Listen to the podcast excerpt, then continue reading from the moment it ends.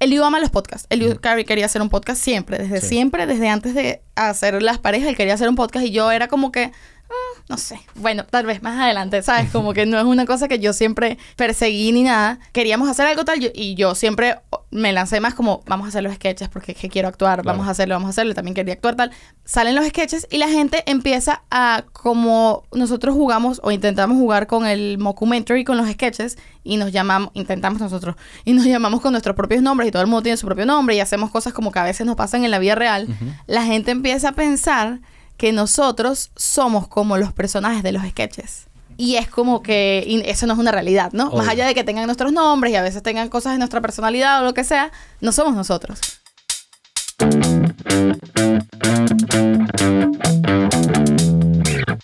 Uh, whenever you guys are ready. Ok, cool. Eh, ¿Estamos listos entonces?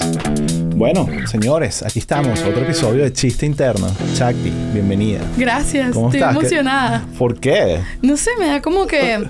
A mí me gusta burda hablar, la Sí. verdad, sí. Me he dado cuenta. O sea, soy fan de tu podcast y bueno, después vamos a hablar de eso. Pero antes, porque estoy tratando, yo estoy aprendiendo otra vez a, a estructurarme y a hacer eh, contenidos organizados. ok. Y coño, o sea, hay que hablar primero de Astro Studios, que es el lugar maravilloso donde estamos. Antes, Es muy a- bello, la Antes verdad. de empezar a grabarlos, escuché por ahí hablando maravillas del lugar. Sí, sí, es full verdad, bello. o sea, es la segunda vez que vengo y la verdad estoy full enamorada de este sitio. Gracias, gracias, bienvenidos. Bueno, aquí está Adrián Ay, en los Adrián con controles. nosotros también. Claro. Qué emoción, no sabía, no sabía. Esto, esto, yo digo que es como, sé que la analogía es rara, pero es como el, el, el, el submarino este que implotó. Ok. Pero este no va a implotar, te lo Oh, prometo. chévere. Pero siento que estamos todos como que en, en una capsulita tecnológica. Es y como íntimo. Está bien y me gusta. Pero bueno, bienvenida. Gracias. Esto es Chiste Interno, un podcast eh, donde yo lo que quiero es hablar de la vaina que más me gusta, que es comedia, pero también hablo un poquito de las cosas que lo llevan a uno a hacer comedia. Eh, y, y bueno, eh, siempre me gusta arrancar, bueno, por lo menos por ahora, después me aburro de hacer la vaina y cambio el formato y ya veremos qué pasa, con, con, con el tema de hacer reír antes de ni siquiera pensar esto es comedia o no, o sea, y todo empieza como en, la- en- en la infancia. Entonces, por lo menos para ti, eh, tra- trata de irte para tu infancia un poquito. ¿Qué recuerdo tienes de ver estas vainas me hacían reír demasiado? O sea, es que ¿dónde, dónde empieza esta interactu- interactuar, interactuar con la risa, básicamente? Con mi risa, lo que me daba risa a mí. Ajá. Wow. No tengo idea, jamás lo había pensado, honestamente. Bueno, aquí podemos poner pausa y... No, mentira. no va a pasar. Em, Pero siempre, mira, yo te, pongo el ejemplo, por ejemplo, con, con las cosas que me pasaban a mí. Yo, yo tuve una familia al lado de mi mamá, eran todos unos payasos. O sea, y era una vaina como que- literalmente. ¿Ah? No, no, ¿O no, li- no literalmente. Eso hubiese sido... Ojo, porque pasa, en mi caso no sí, a eso me refiero. wow. Bueno, ahí, ahí está. Ahí Mi- la historia. Mis papás, ambos, son unos artistas multidisciplinarios increíbles. Ok, Eh, mi mamá es directora de teatro, ok. pero ellos también, además, además es profesora de actuación. Y ambos trabajaron mucho con el teatro de calle y con el circo también. Ok. Entonces, en mi casa se habló mucho eh, de la comedia desde el punto de vista del circo, que es el punto de vista del payaso. Exactamente. Y además siempre había como una admiración muy grande hacia el payaso, porque me acuerdo toda la vida que mi papá siempre dijo que el payaso es el más importante del circo, porque cuando tú llegas a ser payaso, tú ya eres acróbata, ya sabes hacer malabares, ya sabes hacer magia, ya pasaste todos los escalones y el punto más alto es el payaso, que es el que sabe hacer todo y además es un gran actor. Entonces siempre hubo un respeto muy grande hacia el payaso. Mi mamá da clases eh, de clown. Me, hice todas o sea, como actriz hice todas las clases. Hice clases de payaso, hice clases de comedia del arte y creo que toda la vida se habló mucho de la conversación sobre el cara blanca y el a gusto y esa a fin de cuentas es la base de todo. Si ves la pareja más aburrida del mundo, él y yo somos un cara blanca y un a gusto. Tal cual. Y nos lo turnamos, a veces porque somos actores y nos gusta como cambiar de personaje.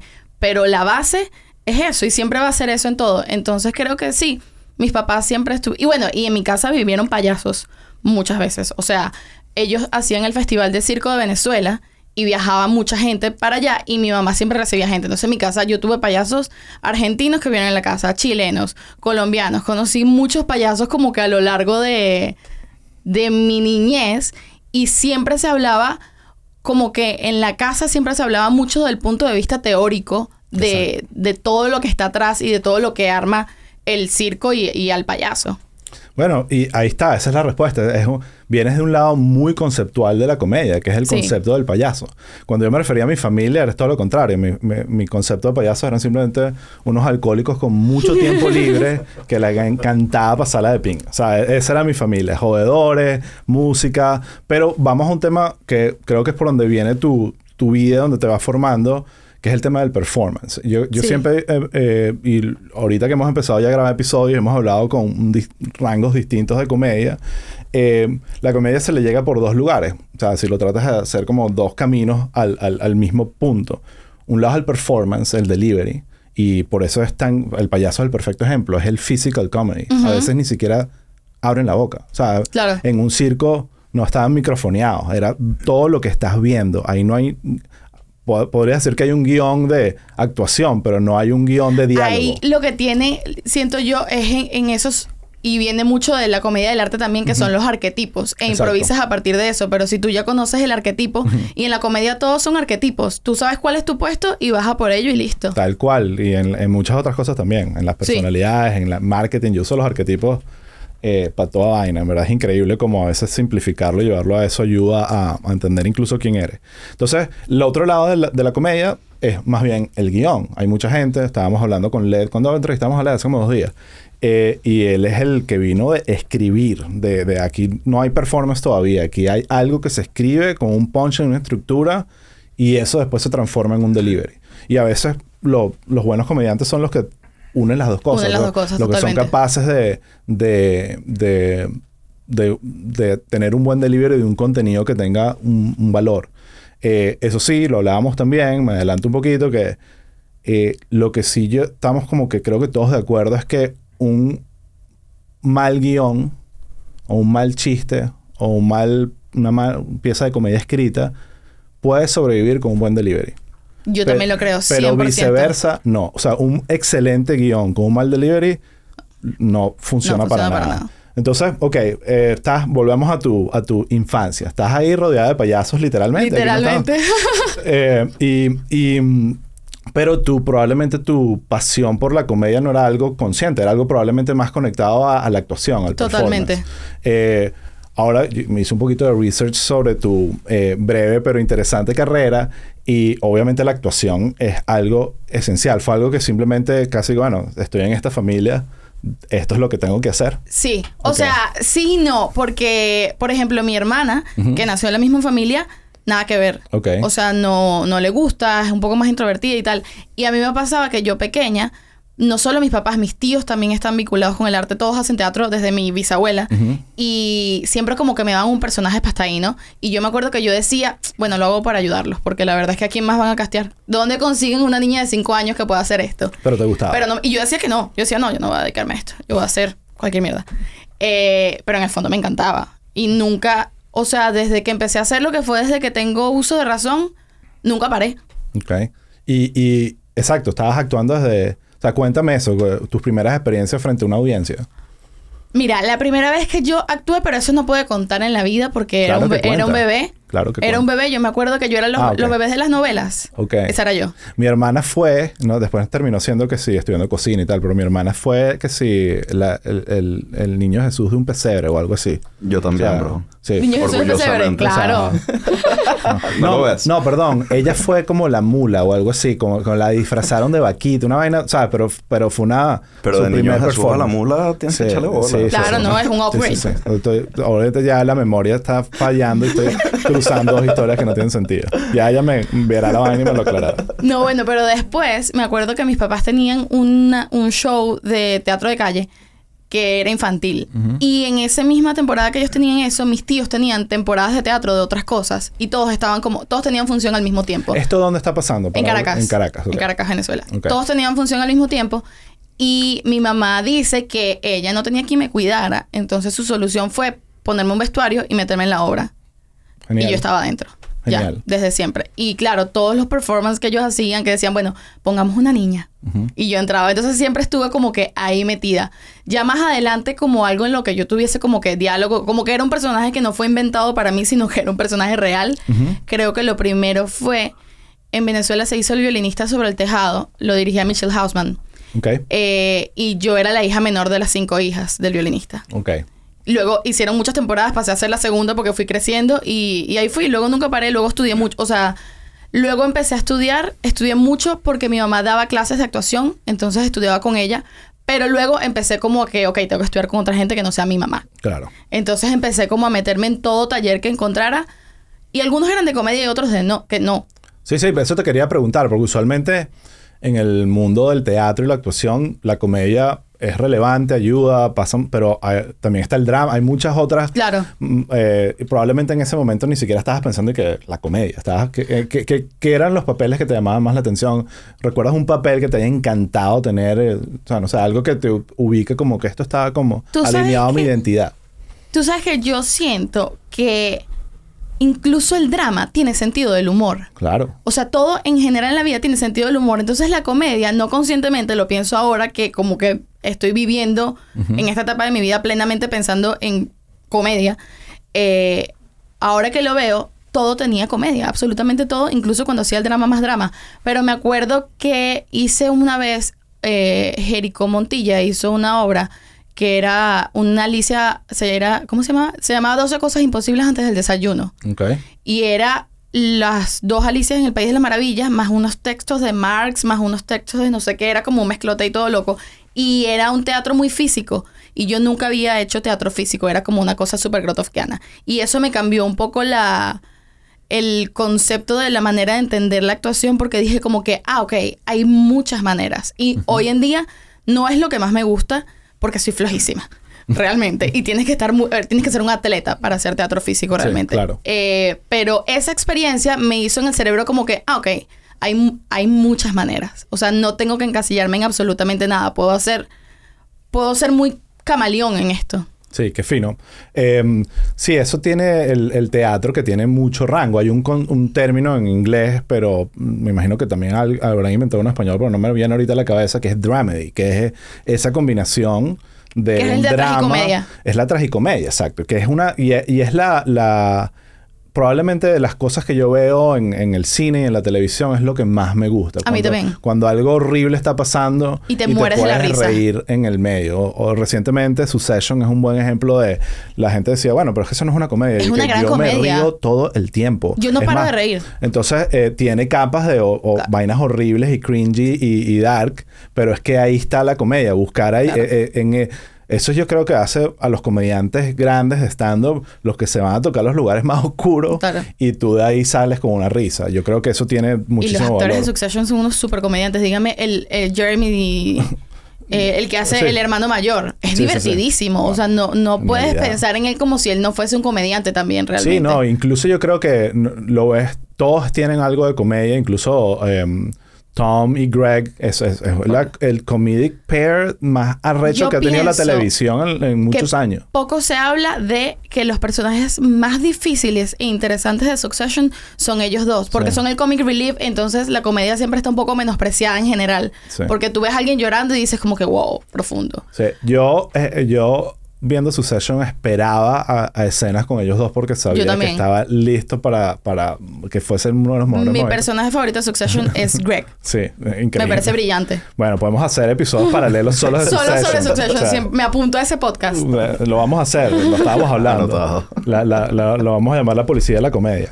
Eh, pero bueno, nada. eh, entonces creciste en Venezuela. Me interesa un poco saber, porque parte de lo que quiero tocar en este podcast es el tema de la diáspora y, y cómo terminamos todos en Miami. No todos, pero los que no viven, los que no, los que no viven acá Igual pasan por acá. aquí, sí. Pasan por acá de visita. Eh, Ahí vamos a tener a Daniel paso mañana que vive en Madrid. ¿Sabes? Todos, si no están acá, pasan.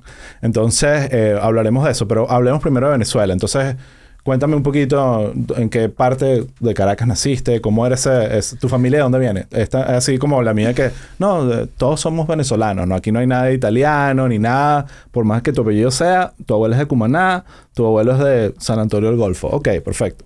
Eh, no, no me pasa.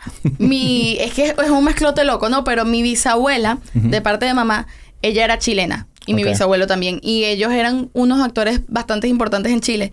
Sea, que viene lo de, el Sí, sí, tema sí. de actuar en tu Y familia. de hecho creo que la mamá de ella también, que sí, en vodevils, en cosas, ¿sabes? Ok. Eh, luego vi- ellos viajan a Colombia y de hecho creo que ellos hacen la primera radionovela de Colombia, la primera película sonora en Colombia, toda una lo que era ahí, ¿no? Qué interesante. Luego llegan a Venezuela y son los primeros, son un poco los pioneros del teatro infantil. Y hacen como mucho teatro infantil, teatro musical, ta, ta, ta, ta. Y ahí eh, vienen todos mis tíos, o sea, bueno, vienen mis abuelos, pero mi abuelo realmente no se, el hijo de ellos no se dedicaba al arte, era que sí, físico. Ok. Una cosa así. Y luego viene mi mamá y todos mis tíos. Y ya, todos nacen en Venezuela. Siempre hay un rebeldito ahí que física. Exacto. Todos Ese- aquí actuando y tú Y todos los hijos de él, que él es mi abuelo, y todos los hijos de él se dedican al arte. Todos. Todos, absolutamente todos. Que mi mamá era la rebelde, que no hacía teatro, sino que hacía circo y teatro de calle, ¿no? Ok. Y hoy en día está haciendo teatro igualmente. Y por parte de mi papá, que es el apellido mal, ese apellido es holandés y es como... ¿Sabes? Como que... hay- ¿Sabes esos apellidos que todos los que tienen el mismo apellido son familia? Ajá. No como mi segundo apellido es Martínez, que si tú eres Martínez, Bad Bunny es Martínez, ¿me entiendes? Yo no, ¿Tú no soy familia de Bad Bunny? No, lamentablemente. ¿Y de Joseph Martínez? Tampoco. Pero los mal, como que tienen una cosa loca que todos son familia, algo así. No tengo mucha idea de la historia. Pero X, terminan en Venezuela, mi papá es venezolano también, pero yo nací en Tenerife, en. España. Porque ellos estaban viviendo esa temporada en España, pero yo me fui, nos fuimos a Venezuela cuando yo tenía como un año. Entonces realmente yo me crié completamente en Venezuela. Exacto. Tú, tú, a mí me pasó que yo viví como tres, dos años en Estados Unidos, pero como de cinco a seis, y ya tenía suficiente edad para que esos dos años aquí en Estados Unidos me influenciaran de todas las formas que te puedas Claro. imaginar. Pero sí, un año, eh, en verdad no. No, un año, yo, o sea, yo te siento... sientes 100% venezolano. O sea, a ver, yo, nosotros viajábamos mucho también, como que mis padrinos viven allá, viajábamos mucho para allá y yo siento que mis papás tienen como... Yo nunca había pensado en esto hasta que yo me casé con Eliu, Ok. que es 100% venezolano. Y Eliu me decía, tú eres como española. En cosas que dices y cosas que haces, como que a mí me parece que tú no eres muy venezolana. Entonces, en ese encuentro, he dicho como que, wow, a veces no tengo tanta... Sí. Estoy diciendo lo que eras. Te, te cuestionaron, Tori. Que Ya tendremos a Eliu después para. Pregúntale a el Eli, porque a veces él me dice cosas como que yo, Eli, no sé de qué me... nunca he oído esto en mi vida. Y me dijo. Chacti. Soy lo más venezolano del mundo, por Dios. Pero es que, es que son vainas, perdón la intervención. Dilo, dilo. Pero es que son vainas como, no, ¿sabes qué guaco? Y Shaq dice, ¿quién? ¿Quién? Sí me pasa. ¿Quién? Pero son unas vainas Está como... bien. Y yo creo que también tiene que ver con que mis papás eran como demasiado artistas hippies, tal, y andaban como que en una movida que no era a lo mejor tan tradicional venezolana. O sea, no...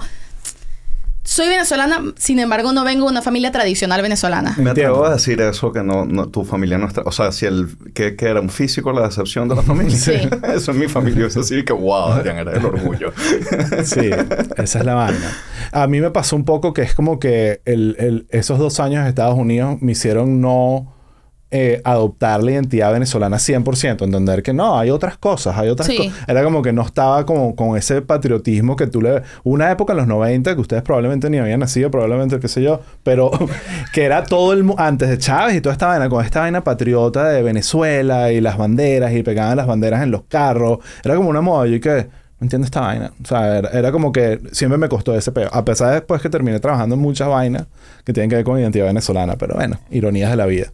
Eh, entonces estás en Venezuela eh, y estudiaste ahí, mm, que hiciste, fuiste al colegio, pero después hiciste algo después del colegio. Eh, Yo en... Como que a la par del colegio, yo iba más a mis clases de actuación que al colegio, honestamente. Exacto. Poco iba al colegio. Sea, tú estabas estudiando teatro. Yo estaba estudiando teatro por la vida exacto. y después, pues Venezuela pasa todo lo que pasa. ¿Qué pasó? No, Cuéntame. cositas. Ponme Como en el, la locura en el 2017, eh, yo ya conocí a Liu, ya estábamos como empezando a salir y tal, Esto es en, en Caracas. en Caracas. Mi papá se muda, mi papá está viviendo en Colombia. El Liu me dice como que él se va a ir, se va a mudar a Colombia a probar, no sé qué broma. Sin ti. Y es que estábamos ahí como ahí y yo dije, bueno, yo también. Porque además eh, yo quería estudiar cine.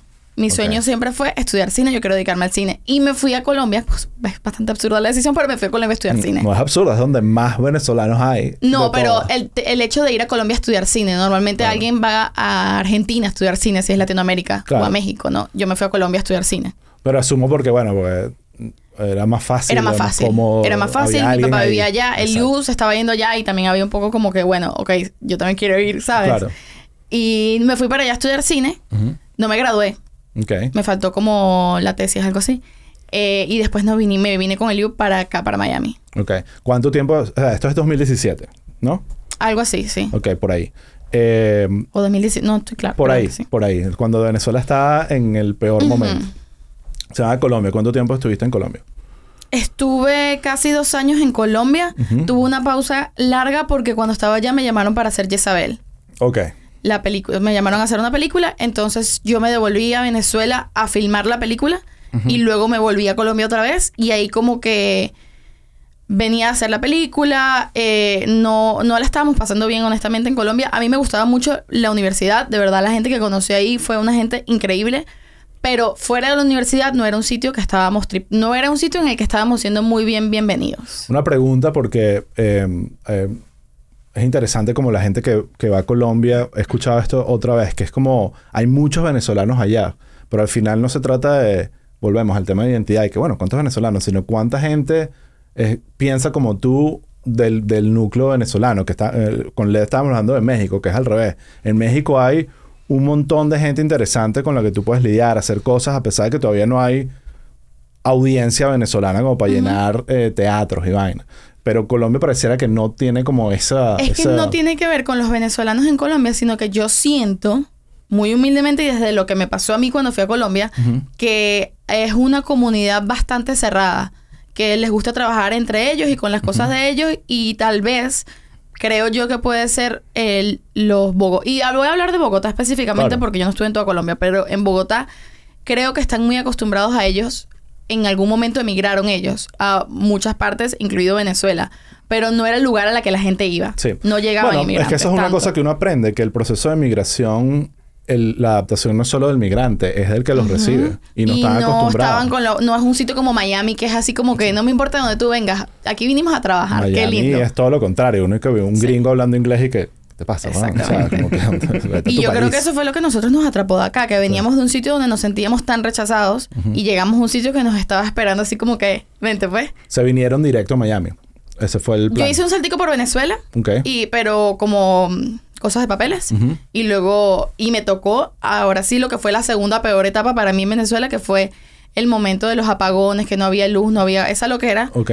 Yo volví para eso, para vivir ese último detalle. Qué bello. Y luego me vine para acá. Ok.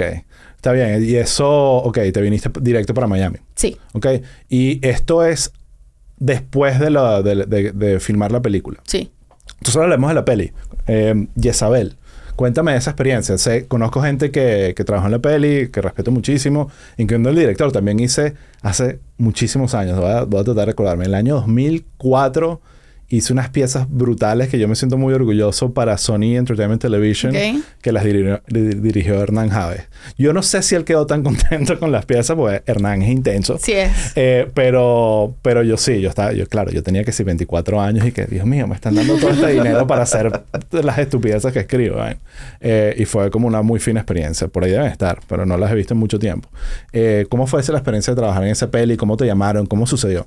Eh, yo estaba, ellos llamaron un poco como a dedo la gente, como gente que habían visto trabajar en teatro, gente que les interesaba.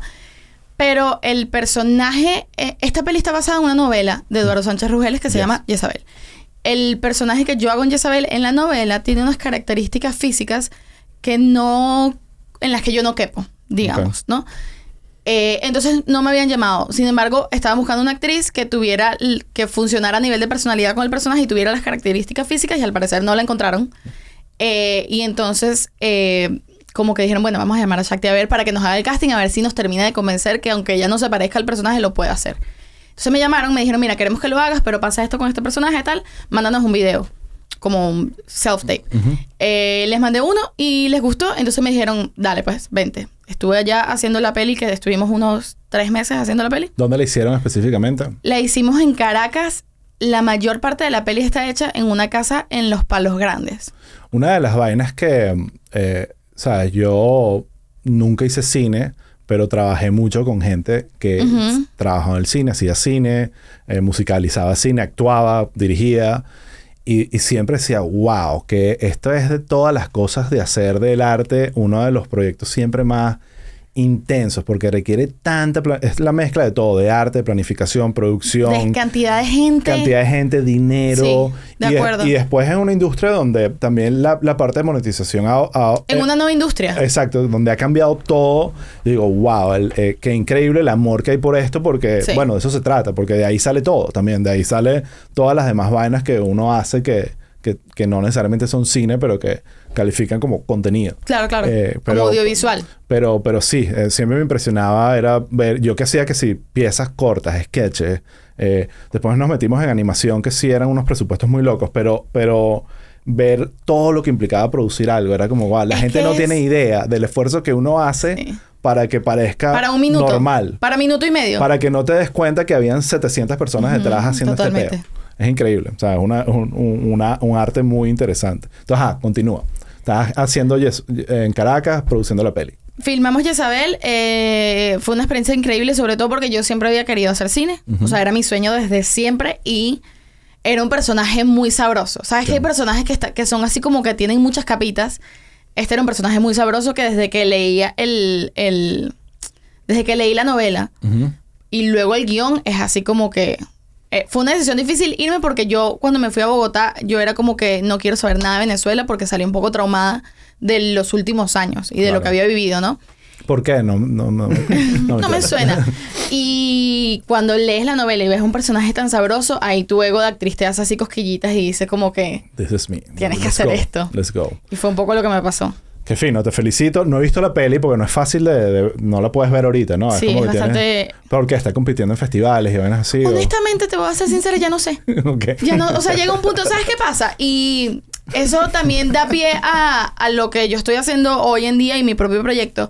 Es que tú como actor, esa película no es mía. Exacto. Yo claro. actué esta película, yo soy como una cámara o como un Claro. micrófono. Yo soy un instrumento más para una pieza final. Sí. Y a fin de cuentas, las películas son de los productores y de los directores. Yo tengo voz y voto a- de- sobre ese personaje y sobre lo que yo hice. Pero al final, tú agarras un material y tú puedes, tú puedes editar la misma película que editaron ellos y haces otra película. Claro. Y puedes cambiar mi personaje como te dé la gana. Entonces, realmente, llega un punto que como actor, tú sueltas ya. O sea, tú Let go. terminas de filmar, se hace el estreno, te pones tu vestido, te hacen dos entrevistas y luego eso rueda solo y llega un... Yo no estoy llamando a Hernán y a Adrián todos los días para preguntarles, mira, ¿y ahora qué? ¿Y dónde la puedo ver? ¿Me entiendes? Es un punto que ya eso no es mío.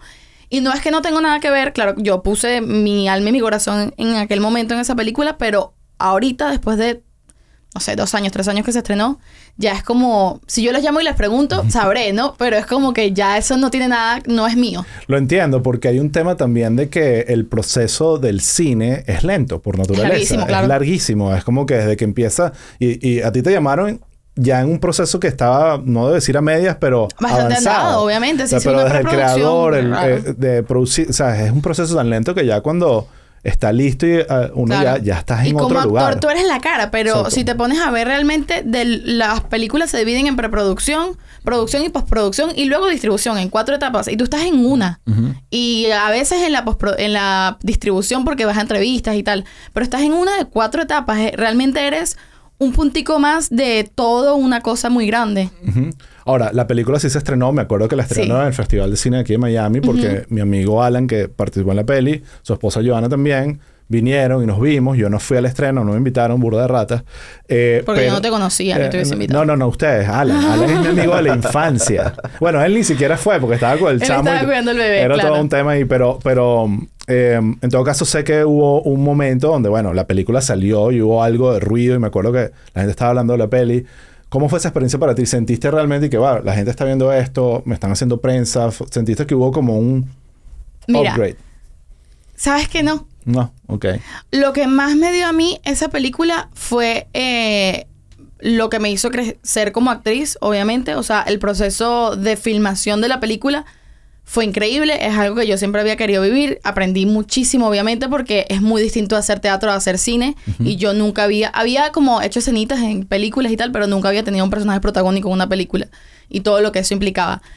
Y después de eso tú piensas que después de hacer una película así que además tiene como que, bueno, no la viste, pero la película es bastante fuerte y es bastante interesante, el personaje es un personaje muy interesante, muy grande, tal, tú esperas que va a tener repercusiones en tu carrera muy grandes. Sí.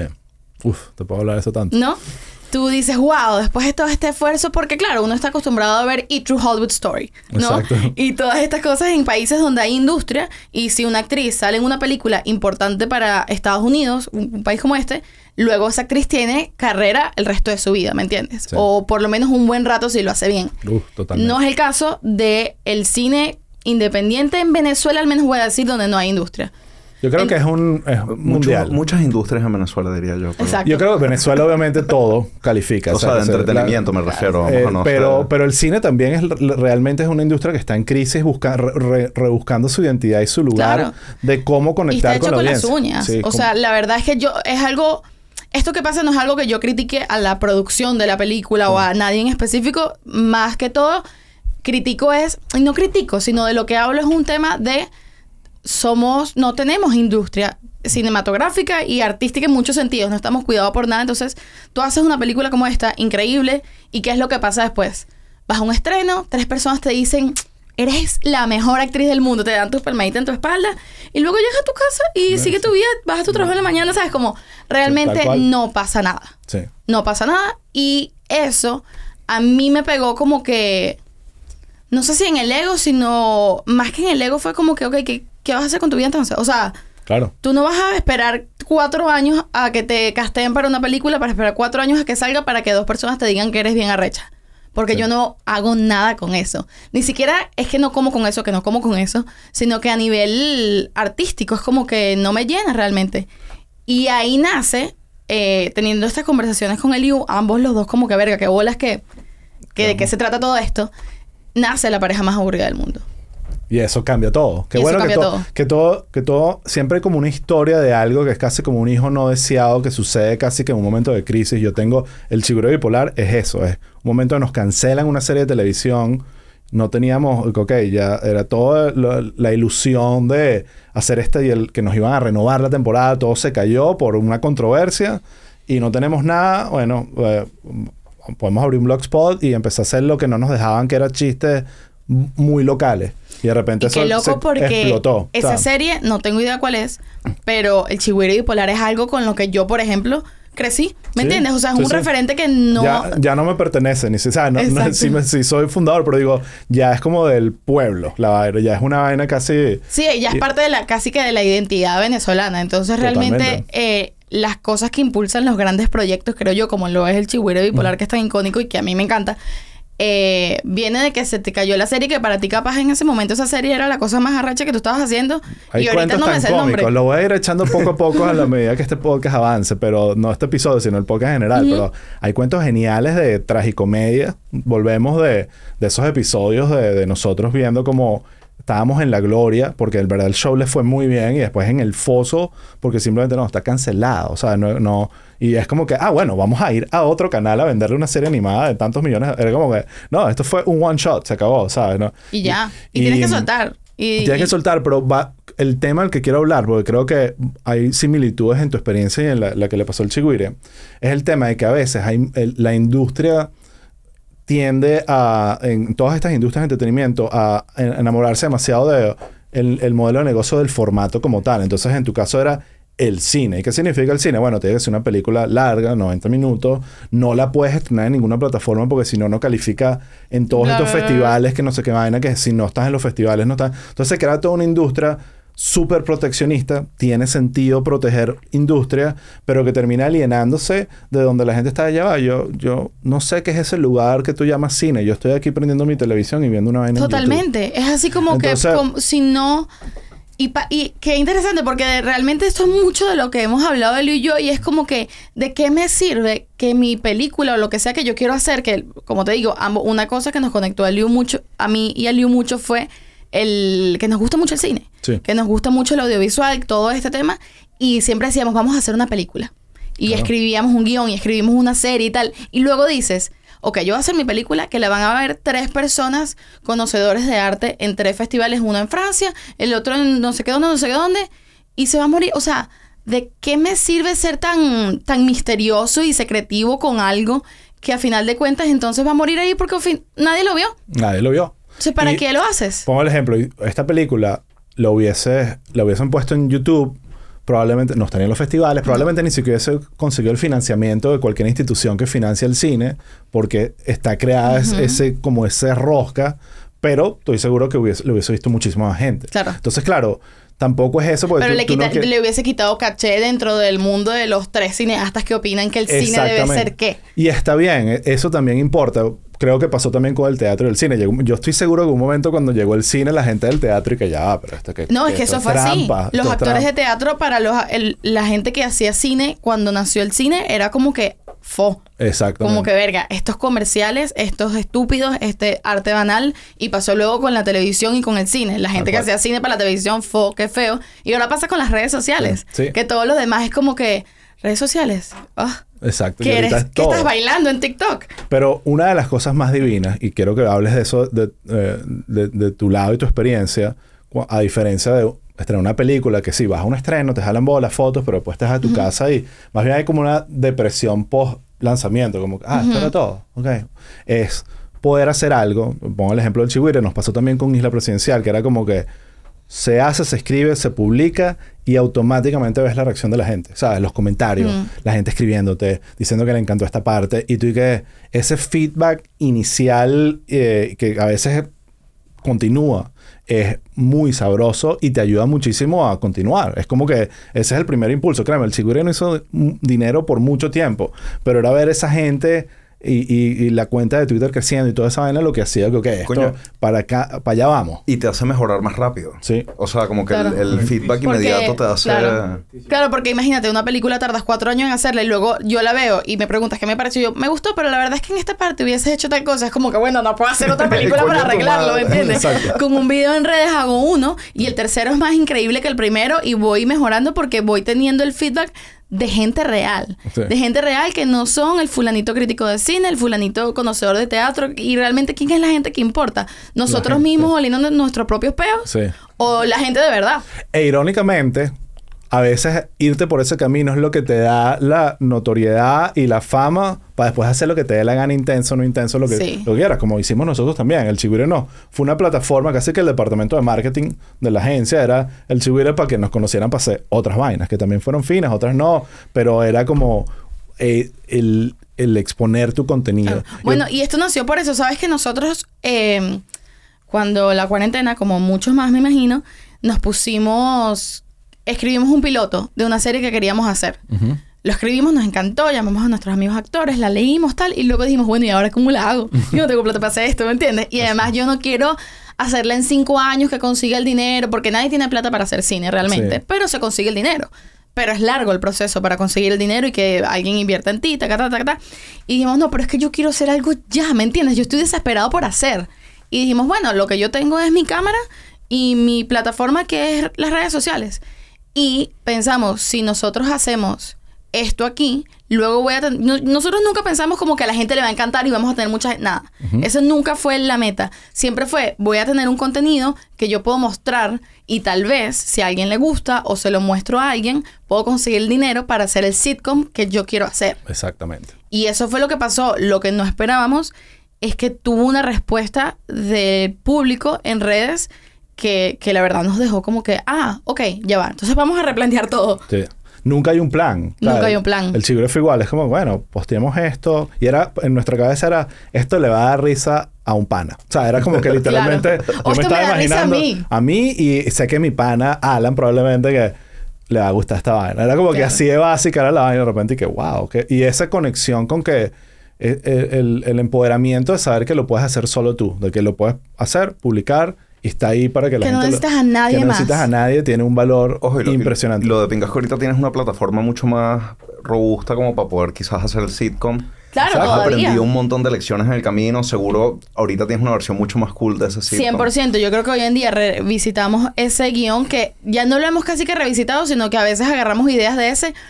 Pero creo que tenemos un sitcom el triple de mejor o una serie la triple de mejor que la que queríamos hacer en este momento, Claro. en aquel momento, porque hemos aprendido muchísimo de un código que tal vez eh, nosotros no estábamos tanto tiempo ahí, como que la comedia no era nuestro código principal a lo largo de nuestra carrera, no lo fue siempre, sino que fue y vino, ¿no? Claro. Estuvo yendo y viniendo y ahorita es como que el todo y piensas en ese código.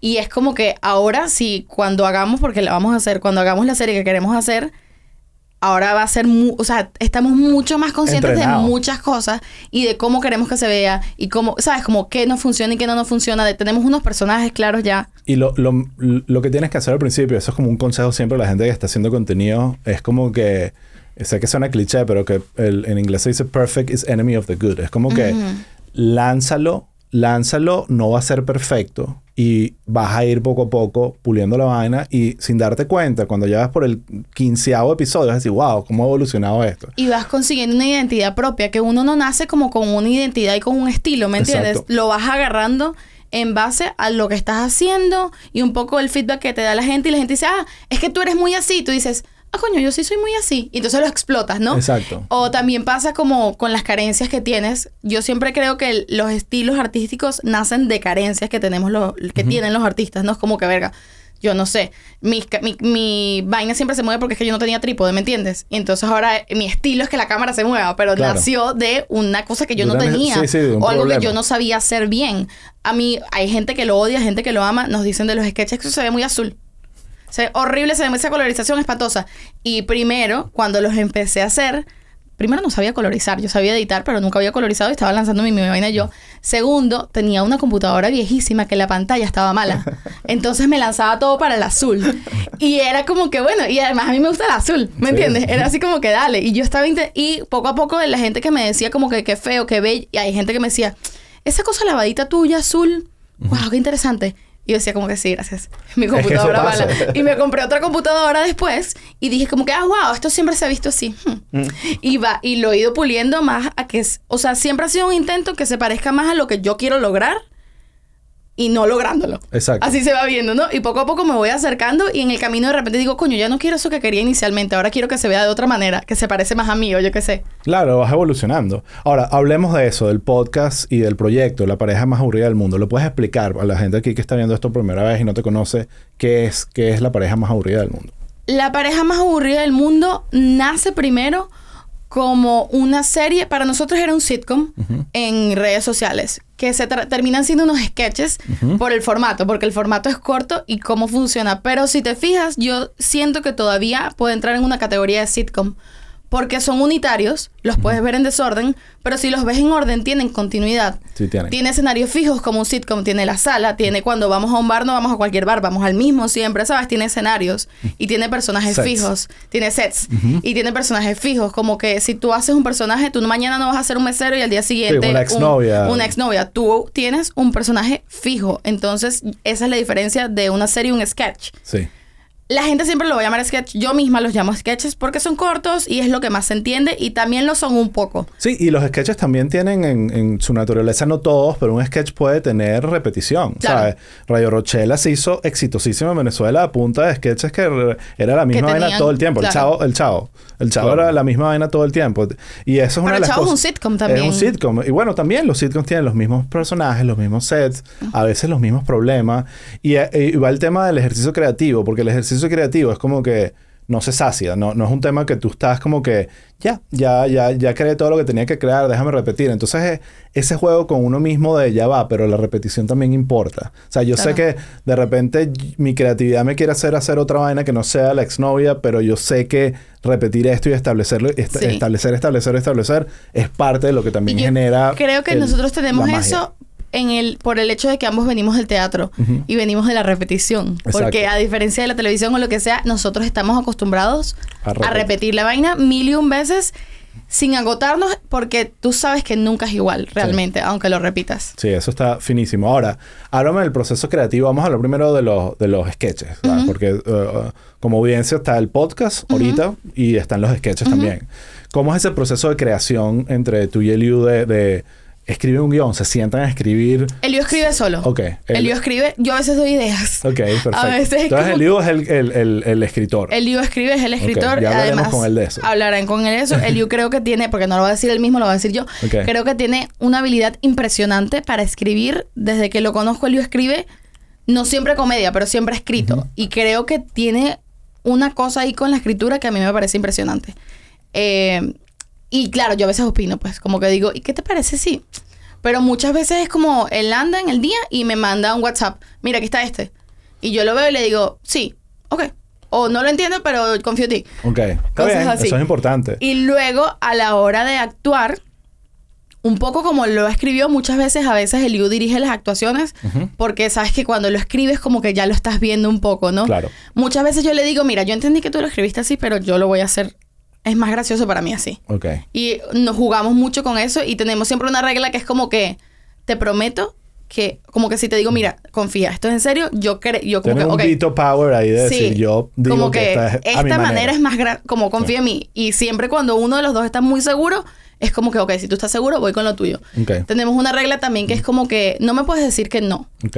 Me puedes proponer otra cosa, pero no y ya no me sirve. Hay muchas reglas en este baile. No, Es pero que si no, no buena. funciona. Sí, sí, sí. Hay una sí, regla sí. que es como, es como el yes and, ¿no? Es como, ok, si no te gustó mi idea, tráeme una mejor o hacemos mi idea si no te gustó. Sí. Sí, sí, sí. Y después de grabar, eh, yo edito. Ok. Y he descubierto como una de las cosas que me ha gustado más, a mí siempre me ha gustado editar, pero nunca hasta este proyecto me había dado cuenta de que tú puedes hacer comedia editando. Está 100%. Qué sabroso es. A 100%. veces hay cosas que no dan nada de risa Sí. y depende de cómo tú lo edites, es muy gracioso. Bueno, yo o sí- al revés. Eh, Yo- Es lo que decías ahorita de la peli. O sea, un editor puede cambiar el contenido para donde le dé la gana. Para donde Totalmente. le dé la Para donde le dé la gana. Y yo creo que cuando haces comedia, si lo mandas a un editor que no tenga el sentido del humor o que no esté en el mismo código que lo que tú quieres, te puedes joder un chiste. No solo eso, yo creo que a veces es eso, es lo que tú dices, es, es el, el- el último escritor, de la, el, último, Sí. el último editor. Re- literalmente no solo del tipo de edición, sino de guion. Eh, yo pongo un ejemplo, además es súper orgánico porque ni siquiera conozco al personaje, pero eh, el editor de, los, de, la, de la mayoría de las cosas que hace José Rafael Guzmán, que se llama César Kensen, es un animal. O sea, él- todas las vainas, que- la, eh, la cantidad de comedia que hay en lo que uno ve de José Rafael Guzmán, muchísimo es esa malan- lo que digo yo, malandraje de postproducción, de le mete unas vainas que son que te das cuenta, este, este, eh, el proceso creativo no terminó cuando se terminó No. el guion. Eh, termina en el momento que se le da, ok, render. O sea, vamos a hacer ya el último render y publicarlo. Ahí terminó el Totalmente. proceso Es que cuando te das cuenta que hasta con los subtítulos puedes hacer un chiste. Ujú, Sí. Y que, que te puede cambiar lo que tú estás, como lo que estás mostrando y entregando. Solo con ponerle el subtítulo una cosa, tú dices, wow, eso se convirtió en un chiste de repente. Tal cual. Eh, nos pasaba a nosotros también cuando estábamos haciendo la, Nada que ver, que es la serie esta que, te- que nos cancelaron, y Isla Presidencial, eh, me- meter a, a los actores a grabar en cabina. Había un guion escrito, había, eso te quiero preguntar, habían diálogos, a veces uno por temas de narrativa y de estructura tienes que decir esto exactamente como es, pero esa era la excepción, era como que te marcabas el, esto lo tienes que decir exacto, pero en general les dábamos un rango, porque son actores de comedia, cuando estás Claro. grabando con Emilio Lovera es como que, hazlo mejor Emilio, por favor, ¿sabes? Tómalo- aquí está en 70%, me devuélvelo en 100. Y eso también importa muchísimo. En, en el tema, ustedes con el tema de cuando actúan el guion, qué tan fiel son a un diálogo que está ahí puesto. O es más como, mira, esto es lo que va a pasar, let's go. A veces, mira, a veces dep- depende, a veces depende del guion. A veces yo, soy muy de, ¿sabes? Pero, pero a veces el lío es como que, "Mm, mm, esto me lo dices como es. ¿Sabes? Como, Bueno, pero es que importa. Di las palabras. Porque Sí. si no deja de ser gracioso muchas veces. Y ojo, no hay uno mejor que otro. O sea, No. hay, hay y ahí películas entra de el comedia. trabajo del director, ¿no? Ahí entra el... Es como que, sí, los dos chistes son graciosos, pero ¿qué chiste quieres hacer tú? Y, y, y, de, y de la concepción natural de lo que, del contenido que estás haciendo. Hay muchas películas de comedia que yo amo donde el, el director te dice, no, aquí se respetó el guion 100%. Los actores tenían que decir exactamente la vaina como está escrita y si salían de la vaina había un peo, ¿sabes? Como, Y está Larry David haciendo Curb Your Enthusiasm que es como que, mira, esto es lo que va a pasar, tú te vas a molestar, tú después vas a decir esto, vas a insultarlo, pero bueno, vámonos. Yo creo que cuando y eso tus a mí actores... me fascina. A mí también, pero creo que de- depende mucho de, de lo que estás haciendo Exacto. específicamente. Porque yo creo que cuando tienes a tus actores tan en tu mismo código, siempre va a ser algo mejor lo que va a sacar el actor a nivel de impulso Sí. que lo que va a estar escrito. Yo creo. Cuando Sí. estás en que es muy... eh, hay una técnica de actuación que es la técnica de Meissner. Que Meissner dice que siempre tienes que contestar al, a tu impulso y que tú actúas en base al otro actor, ¿no? Claro. O sea, yo actúo en base a lo que tú me das. Así, así lo que tú me des sea nada. Incluso el nada es algo para mí, genera Claro. una reacción. El silencio. El silencio, el... El Sí, nada, el sí, nada, es sí. como que el nada me genera desesperación, me genera que te odio porque coño no estás haciendo nada, ¿sabes? Sí. Y yo creo que en la comedia eso aplica también muchas veces, como que si yo te estoy escuchando, probablemente la reacción que va a sacar mi cuerpo sola puede ser más increíble que la que está escrita. Sí. Eh, y ahí va también el tema de, de el- los actores con los que estás trabajando, ¿no? O sea, si Sí. son actores de comedia y manejan la comedia, también tienen, volvemos, capacidades de delivery que tú quieres eh, explotar y que no necesariamente las a, escribir. y a veces eh, yo siento que hay una diferencia muy loca a veces entre los comediantes y los actores. Cuando trabajas con ellos, como que, no sé, a veces los comediantes tienen un estilo muy marcado y van a lanzarte todos sus chistes para ese estilo. Y es como que si tú escribes en base a ese comediante y a la comedia que él hace, genial. Y a veces los actores yo siento que pueden pasearse entre Claro, tienen otros. rango. Tiene un poco más de rango, pero no necesariamente va a ser, ese hecho va a hacer que sea más gracioso con un comediante. Simplemente Claro. creo que son cosas distintas. Sí, sí, sí. A veces pasa mucho que actores de comedia se encasillan tanto en un personaje que, que dentro de todo no necesariamente es algo con lo que están felices, porque están por la calle y todo el mundo ya están viendo otra vaina. La gente lo ve como... O sea, Michael Richards, el de Seinfeld, es como que no, no hizo nada más nunca. Porque Claro. ven, Claro. él es Kramer. O sea, Claro. se acabó. No, no hay, no hay manera de sacarlo de ahí. Porque yo creo que él es un payaso. O sea, Exacto, Kramer es un, sí. es un Perfecto. es Physical un- comedy. Sí, completamente. Physical comedy. Pero, ¿Sabes que perfecto. están diciendo eso? Y, me- y pensaba en Jim Carrey y es increíble que el pana es feliz, está encasillado y además tiene rango. Bueno, es porque... uno de los pocos eh, lo- casos así Lo como- estábamos a la hablando... cabeza, es un pues. buen, perfecto Adam ejemplo. También. Sand- Pero sabes que sí, no, fan. porque yo siento que Jim Carrey, por ejemplo, él tiene este personaje que yo lo veo como su payaso. Sí. Él tiene este personaje que él usa a veces, pero cuando él hace otras películas no lo usa, ¿me entiendes? Él lo usa para cierta cuando él lo decide usar, Sí. pero él puede venir a hacerte, no sé, eh, The Truman Show o El Eterno Resplandor de una mente sin recuerdo Maravilloso. y y no él no va a caer, o sea, yo no creo que él está limitado por por No, ese no, no. personaje, sino que lo usa a su gusto y me parece increíble. Mi Pero fue- de él de- del rango es The Majestic. Sí. Es un película. Esa creo que no la he visto. Yo también creo que no lo he visto. ¿Qué? ¿Cómo se llama en español? Eh, no sé. De- el Majestic es un cine, es así se llama el cine. Ah, no, y es no la vi. sobre... Es, es burda cool. Es, es- él re- regresa a este pueblo eh, como héroe de guerra sin memoria y se reencuentra con su familia y, es todo el- y la familia son los dueños del, del cine del pueblito. ¿Quién es, Entonces, el actor?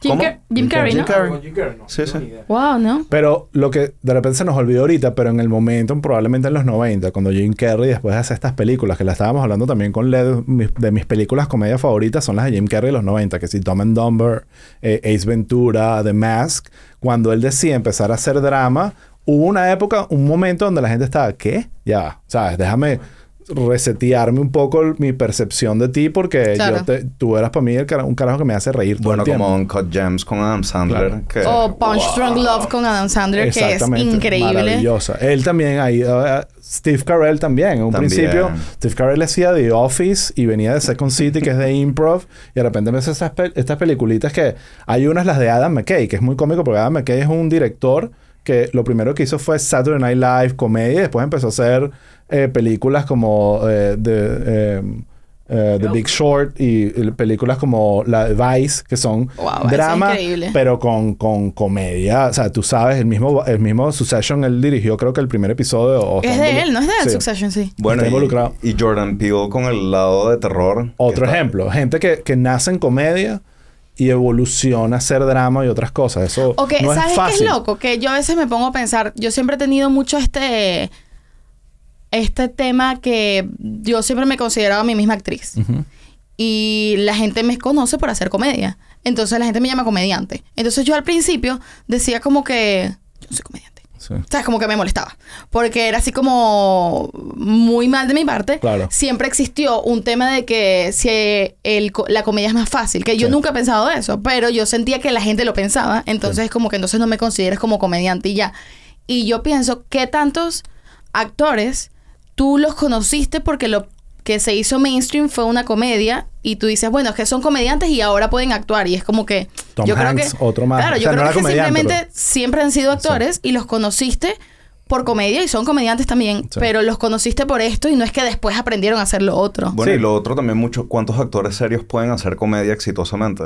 No, o sea, no muchos se atreven, es mi punto, pues como que al final del día también es algo que creo que tiene como, bueno, una especialidad y que no mucha gente se siente cómodo siendo el, el No, payaso. yo pues. creo que Sobre los todo en actores cine. serios, serios, serios, serios, hacen muy buena comedia. Sí, podrían tener ese rango totalmente. Ojo, yo lo- creo que el- en el cine como tal, la comedia es súper difícil. La mayoría de las comedias eh, que hay en el cine a mí me parecen horribles. Incluso de actores y de personas que, que respeto y hacen otras cosas divertidas. Hacen una película y digo, bueno, más o menos. O sea, puedo Porque siempre está muy menospreciada. Entonces, Sí. cuando, eh, ¿sabes? Esto, este término obviamente. que es como películas de Oscar o personajes de Oscar, que hay personajes que desde el papel son personajes que juegan a ganarse un Oscar. No Sí. importa quién lo actúe. Ya son personajes que están hechos para eso. Las películas de comedia nunca están Nunca. consideradas en premios grandes o importantes, que a fin de cuentas son una ridiculez porque el arte no es medible, pero siempre están menospreciadas. Siempre es como que, ah, pero eso es comedia. Y es, yo siento que, wow, es- hacer reír, hacer llorar a alguien es muy fácil. Sí. Porque yo veo a alguien llorando y lloro inmediatamente, yo. Pero hacer reír, no, o sea, primero porque todos tenemos un sentido del humor distinto. Entonces, lo que te da risa a ti no es lo mismo que me da risa a mí. Y segundo, no sé, la comedia física, que yo me caiga y te dé risa y que eso se vea real y honesto y natural, es más complicado que ponerme a llorar, Totalmente. honestamente. Sobre todo porque el no llorar no necesariamente es malo si estás viendo un drama.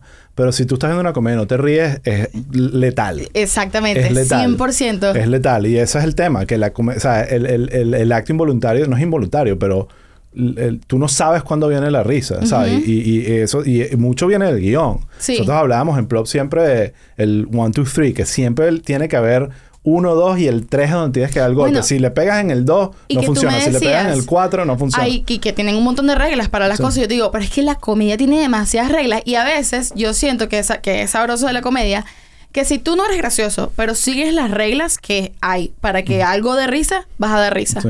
Y hay gente que simplemente es graciosa y da risa y no necesita usarlas. Y si las mezclas las dos, bueno, me mataste, ¿no? Sí.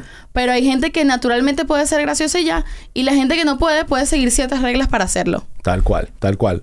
Volvamos al podcast antes de cerrar, que quiero que me, me hables un poquito más de eso. Primero, soy fan, me encanta, lo escucho muchísimo. Gracias. Eh, cuéntame cómo, cómo crean como el, el- la, pareja, la pareja más aburrida del mundo, Verse, eh, de tener sketches y un podcast también. O sea, eso es como algo que vino después, se emocionaron con la reacción de la gente y dijeron, hagamos algo más fácil de hacer y más continuo, más semanal, que cree hábito. ¿Cómo fue eso? Sabes que es una mezcla de todo un poco, Ok. honestamente, como que él ama los podcasts. Él Carrie quería hacer un podcast siempre, desde Sí. siempre, desde antes de hacer las parejas, él quería hacer un podcast y yo era como que, ah, no sé. Es como que, mm, mm, bueno, tal vez más adelante, ¿sabes? Como que no es una cosa que yo siempre perseguí ni nada. Y queríamos hacer algo tal, y yo siempre me lancé más como, vamos a hacer los sketches porque es que quiero actuar, Claro. vamos a hacerlo, vamos a hacerlo, también quería actuar tal. Ok. Salen los sketches y la gente empieza a, como nosotros jugamos o intentamos jugar con el mockumentary, con los sketches, y nos llamamos, intentamos nosotros, y nos llamamos con nuestros propios nombres, y todo el mundo tiene su propio nombre, y hacemos cosas como que a veces nos pasan en la vida real, la gente empieza a pensar que nosotros somos como los personajes de los sketches. Ok. Y es como que y eso no es una realidad, ¿no? Obvio. Más allá de que tengan nuestros nombres y a veces tengan cosas de nuestra personalidad o lo que sea, no somos nosotros.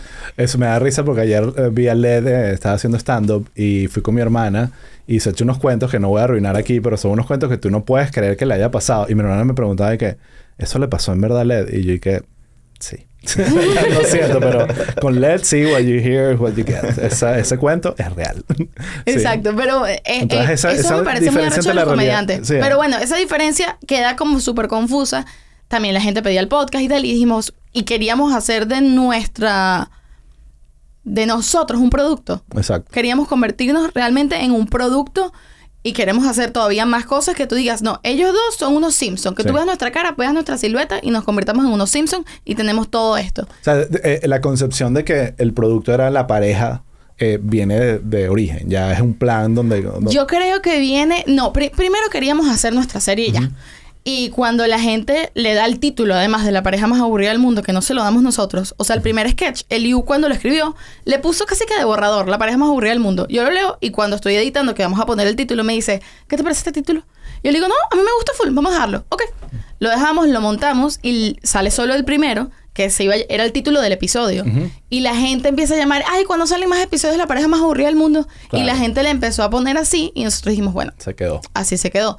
Y el podcast nació un poco también de, bueno, vamos, la gente como que pedía más, como que, ¿quiénes son ustedes? ¿De dónde salieron? ¿Qué, what the fuck?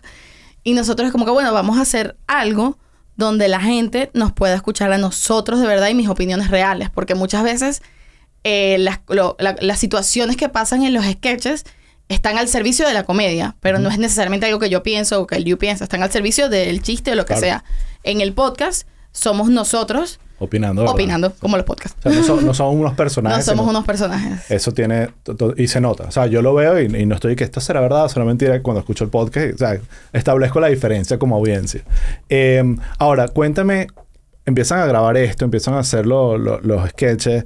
Nunca es fácil los primeros. Pues, no, no sé si de repente alguno de ustedes dos tenía una buena audiencia ya cultivada en redes o arrancaron de cero, y empezar a construir eso. Y de repente veo, aquí tomé notas para que no se me olvidara, pero ya han hecho vainas con LED, con Chatén, con El Cuartico. Muchos de esos alumnos de Plop, que sepan, después me los he hecho. Con Isra, con Mariaca, con Alex Calves. O sea, ¿cómo llega de ustedes solos haciendo esto y lanzando esto al universo a que empieza a escalar? Hubo un breakthrough, algo que pasó, alguien que los vio que los amó y eso los expuso. O sea, siempre hay como un cuentico. Mira, o sea, primero fue de cero nosotros con nuestros amigos, que bueno, claro, nuestros amigos, la mayoría son actores. Ok. ¿No? Eh, Mariaca yo la conozco desde que tengo ocho años, desde que hice el violinista sobre el tejado, que te dije que yo era la hija menor. Ok. Mariaca era la segunda hija. Ok. Entonces, desde ese momento, amiga de mi familia de toda la vida, eh, y estamos haciendo los sketches no queríamos ser nosotros dos siempre y ya, porque siempre nos gusta como que vinieran personajes y tal, y empezamos a hacerlo con nuestros amigos actores. Eh, inicialmente solo íbamos a hacerlo con actores, y yo me consigo Mariaca un día que no habíamos tenido mucho relación aquí en Miami por alguna razón, como que teníamos mucho tiempo sin vernos. Me la consigo en el teatro un día. Ah, yo pensé que tú eras pana de Leonardo Padrón y se todo el tiempo. no, cero. Eh, me la consigo un día. Ay, ¿cómo estás, Conchale? ¿Cuánto tiempo sin vernos? Tal. Y me dice, he visto lo que están haciendo en redes. Está muy cool, qué chévere, qué, qué alegría. Pero me lo dijo así como, coño, lo vi como pana. Y yo le digo, ay, sí, gracias. ¿Quieres hacer uno? Me dijo, bueno, así súper pana. Y después de que hacemos el de Mariaca, siento que, bueno, Mariaca tiene una audiencia grandísima. Claro. Eh, ese que además funcionó muchísimo, ese guion... Bueno, X. Ese, ese, yo siento que era uno de los guiones más sabrosos. Me acuerdo que cuando Liu me lo mostró, estaba muy emocionado. Veníamos de ver la noche anterior de que el Liu escribía ese guion. Yo no sé si puedo decir esto, lo voy a decir. Veníamos, veníamos de ver de... Se edita en postproducción. Veníamos... No, veníamos de ver Vicky Cristina Barcelona. Ok. Y andábamos así como que, wow, Woody Allen. no, Woody, ¿sí es Woody Allen? Sí, sí. sí Woody Qué bola es Woody Allen, ¿verdad? y estábamos así todos locos. Ese mismo día yo me encuentro a Mariaca, le digo, y llego a la casa y le digo, le digo como que, coño, me conseguí a Mariaca y le invité, ¿qué te parece? Y me dice, brutal, hagamos un Vicky Cristina Barcelona. y él obviamente no tiene nada que ver con Vicky Cristina Barcelona, sí, ¿no? Sí, pero, entiendo, es el tema de la Viene el tema de la exnovia y la, la loquera y tal. Eh, él yo escribe eso y digo, coño, está, está full bueno. Lo hacemos y desde que lo hicimos, tripeamos tanto grabando que dijimos, ay, esto hay que hacerle parte 2. Cuando vimos la reacción de la gente, empezó a llegar muchísima más gente. Empezó a verlo mucha más gente. Mariaca es como bastante mediática en redes sociales. Y a partir de ahí empezamos a contactar con gente que ya conocíamos, pero que no había visto lo que estábamos haciendo, y con gente que, que no conocemos. O sea, Chatén me acuerdo que nos mandó un DM a, a Liu o algo así por Instagram y nos dijo como, coño, me gusta mucho lo que están haciendo, felicidades, qué chévere. Y el Liu, bueno, ¿quieres? Hemos tenido como que otra regla más. Siempre hemos intentado invitar a gente que se tripe al proyecto. Nunca hemos querido como perseguir a alguien que sí, por favor, eh, porque tú eres mediático o lo que sea, sal con nosotros, sino de verdad gente que, hemos que nos ha dado feedback, que fluye orgánico, que nos ha dado feedback de me gusta, lo, o sea, me gusta tal cosa, tal cosa, y, siempre decimos, ay, vente. Claro. Que queremos como jugar con... Y ha sido muy sabroso tener personas de distintas áreas, porque a nosotros como creativos nos ha permitido como entender la comedia de cada quien y entender la nuestra propia. ¿Sabes? Cuando viene un actor o un comediante a hacer un chiste de una manera y nosotros como que sí es muy gracioso, pero no es la pareja más aburrida del mundo. ¿Sabes? Como que sí, pero este va para acá. Y eso nos ha ayudado a trabajar con otra gente y no solo con nosotros dos, a entender mucho más nuestro propio formato. Me parece brutal. Eh, háblame ya para cerrar eh, de... Em, la audiencia que han ido cultivando, porque eso es algo muy interesante ver cómo em- se empieza a sumar gente y sumar gente y empiezas a ver rango. No todos son de cierta edad, no todos son de la misma ciudad. Empieza a ver como, y como ustedes están trabajando también con colaboraciones con otros comediantes distintos, artistas distintos, te llegan como estas distintas comunidades y, y eso va como amasando tu audiencia. ¿Tú te ves como ya en capacidad de entender y que no, nuestra audiencia es más o menos así o la otra o es como que... Lo Todavía no. O sea, honestamente, no sé qué te dirá Liu sobre esto, pero yo siento que No le va a preguntar nada. No le, no le pregunto sobre esto. No, mentira. Para mí es loco porque nos ha sorprendido muchas veces ver que el rango de edad es tan... O sea, ha venido gente mucho mayor que nosotros a decirnos cosas que ve los sketches, que tal, tal, tal, y han venido chamitos mucho más jóvenes que nosotros. Y ha sido como que, wow, Eso no, bueno. no, no hay como, es un, no es un producto para una generación en específico. Creo que a lo mejor tiene que ver, uno, con lo que tú estás diciendo, que hemos trabajado con, con distintos tipos de artistas de distintas edades y con distintos públicos. Y otro, que hablamos de cosas bastante cotidianas muchas veces. Sí. como- O sea, yo conecté mucho con, con dos, de- dos sketches de ustedes. El del Paralegal. Es como que coño la madre, quien no Bueno, no sé si a quién no, pues, pero los que hemos migrado a la mayoría algo nos ha muy Miami, algo sí. eso. Y el de payo- eh, pa- eh, Paño y Toalla, que es el clásico, que es muy Clásico. venezolano ese- Sí. esa, esa discusión. Entonces, lo que tú dices creo que es, eh, se aleja de la edad y se, se acerca mucho más a, a la identidad de la persona y es culpa. Claro, y muchas veces te recuerda, te puede recordar los personajes a tus papás o a ti y a tu pareja, ¿sabes? O a la pareja que tú quisieras tener, ¿sabes? Como que hay muchos juegos ahí. El del Paralegal fue muy interesante ese guion porque es- ese nació de la rutina de stand-up de Liu. Y Bueno, eso es- también es otro. Ya hablaremos con el libro de ¿Ves? eso, Van, van haciendo como de distintos lugares y yo creo que esa variedad, que no, que, que esa variedad viene también del tema de que es tan fácil, no tan fácil, sacas tanto contenido que necesitas cada vez más, cada vez más, cada vez más, entonces tus ojos se empiezan a ver como de dónde agarro, ¿no? Claro, y, y también jugar con que no hacerlo predecible. Yo creo que eso siempre es importante, que haya como que realmente déjame ver qué es con la nueva vaina con la que vienen y no simplemente asumir que Sí. voy a ver lo mismo otra vez. Ojo, Y y aquí, aquí paréntesis que más con la producción me parece muy cool que sacan tanto contenido y que todo mantiene la calidad. O sea, eso fue lo primero que a mí me saltó, que estaba súper bien producido en Gracias. comparación a lo que hace el resto del- del- de los creadores, que también es común que salgas con tu teléfono de entrada. Pero me parece súper cool que puedan mantener la disciplina de contenido de calidad escrito, pero a la vez también producido. Eso no, no mucha gente lo logra, así que kudos. Gracias. sí. Mira, Shakti, y una pregunta, ¿qué están tramando ahorita? ¿Cuál- ¿Qué viene para ustedes y qué, qué- qué puedes contar eh, en lo que van a estar haciendo en los próximos, no sé, tres, ¿Qué, cinco, qué seis puedo meses? contar? Eh, la verdad es que es muy loco porque tenemos burda de planes. Y esto es lo que más me emociona de este proyecto. Que es un proyecto que yo siento que honestamente no se me va a acabar nunca. O sea, yo me veo los próximos 30 años de mi vida trabajando en la pareja. A lo mejor va a transformarse. Cap- No me veo los próximos 30 años a lo mejor haciendo lo- las... Sí, pero creértelo y verlo así es el, el- el- lo primero que necesitas para que realmente Claro. suceda. Y me pasa mucho que no es que me lo creo, es que estoy segura. Por eso, por ¿Sabes? eso. Que es como que, que es que lo estoy viendo. Yo sé que esto se puede convertir en la serie que queríamos hacer, que no es la misma sino otra. Sé que puede salir una película de aquí. Sé que puede salir un formato en vivo de aquí que queremos hacer. Sé que puede salir... Hay muchas cosas que nos emociona hacer que honestamente no han salido ayer por plata y por tiempo. Sí, Pero cuando... mm, es muy rico cuando el problema es el dinero Sí. y no todo lo demás, ¿sabes? Porque el dinero eventualmente lo vas a conseguir o va a llegar de alguna manera, pero no las ideas. Nosotros a veces tenemos reuniones como que, ¿por cuál empezamos? Porque no podemos hacer todas estas locuras que queremos hacer al mismo tiempo. Claro. Entonces, creo que viene este proyecto para rato y vienen, no voy a ponerme así como que vamos a hacer esto, esto y esto, porque capaz no pasa ciertas cosas y no, no tienen fecha todavía, pero sí vienen como muchas variaciones y muchos subproductos del, de este, ¿cómo diría? De esta marca o de este proyecto. Sí, qué fino. Te felicito. Me encanta lo que hacen. Eh, y, y nada, ya saben, aquí ya lo pondremos en, en el newsletter que vamos a lanzar, en el chiste interno y toda la información de todo lo que hablamos para que la gente eh, este stalkee un poco más, ¿ok? Gracias. Eh, gracias por, por venir a, Chiste Interno y nada, gracias a ti Adrián por mantener todo bello y en orden. por venir. Eh.